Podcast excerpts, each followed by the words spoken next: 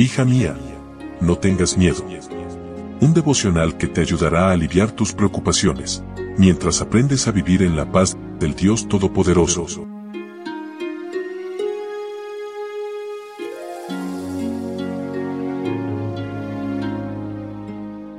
Hola, hola, ¿cómo estás? Muy buenos días. Mi nombre es Analía. Qué gusto poder saludarte una vez más y darte la bienvenida a este que es nuestro espacio especial nuestro devocional para damas hoy con el título La oración de dedicación. Leo en Primera de Reyes capítulo 8 versículo 43. Tú oirás en los cielos en el lugar de tu morada y harás conforme a todo aquello por lo cual el extranjero hubiere clamado a ti, para que todos los pueblos de la tierra conozcan tu nombre y te teman como tu pueblo Israel, y entiendan que tu nombre es invocado sobre esta casa que yo edifiqué. La oración de Salomón es una de las más largas registradas en la Biblia. Parece un poema, pero fue espontánea al ver la sublime manifestación de Dios. Cuanto más hables con Dios, tu lenguaje se volverá más reverente y fluirán palabras de adoración y alabanza. La oración terminó abruptamente, pero de ella hay mucho que podemos aprender.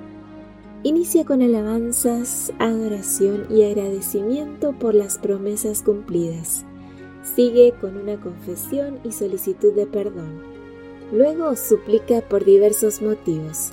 Transgresiones, derrotas, necesidades físicas, protección en las batallas y plagas, sanidad, por los extranjeros, por los penitentes arrepentidos, por los habitantes de la tierra, por justicia, por los que invocan su nombre.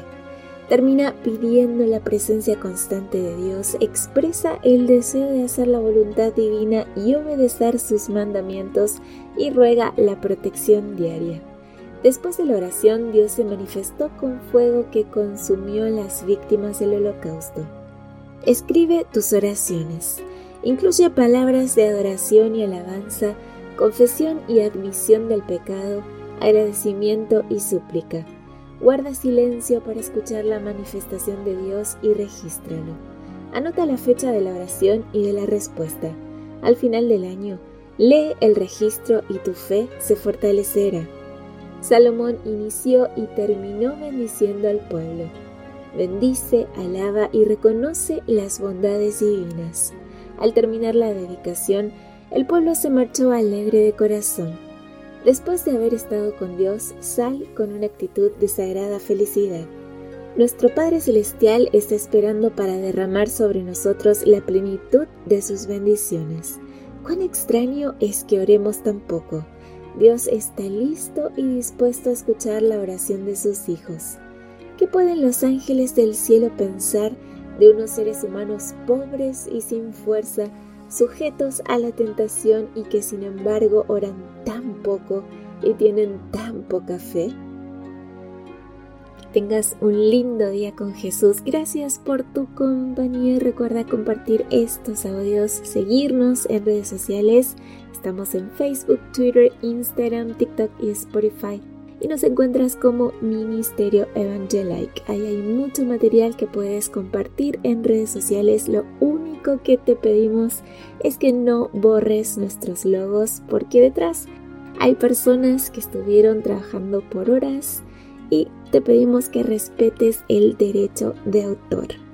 El material es completamente gratuito, puedes compartirlo cuantas veces quieras. De mi parte, un fuerte abrazo. Gracias por tu compañía. Yo te espero mañana, primero Dios, aquí en nuestro devocional para damas. Bendiciones.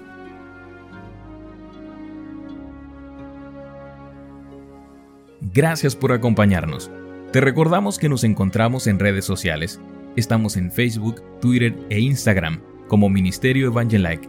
También puedes visitar nuestro sitio web www.evangelike.com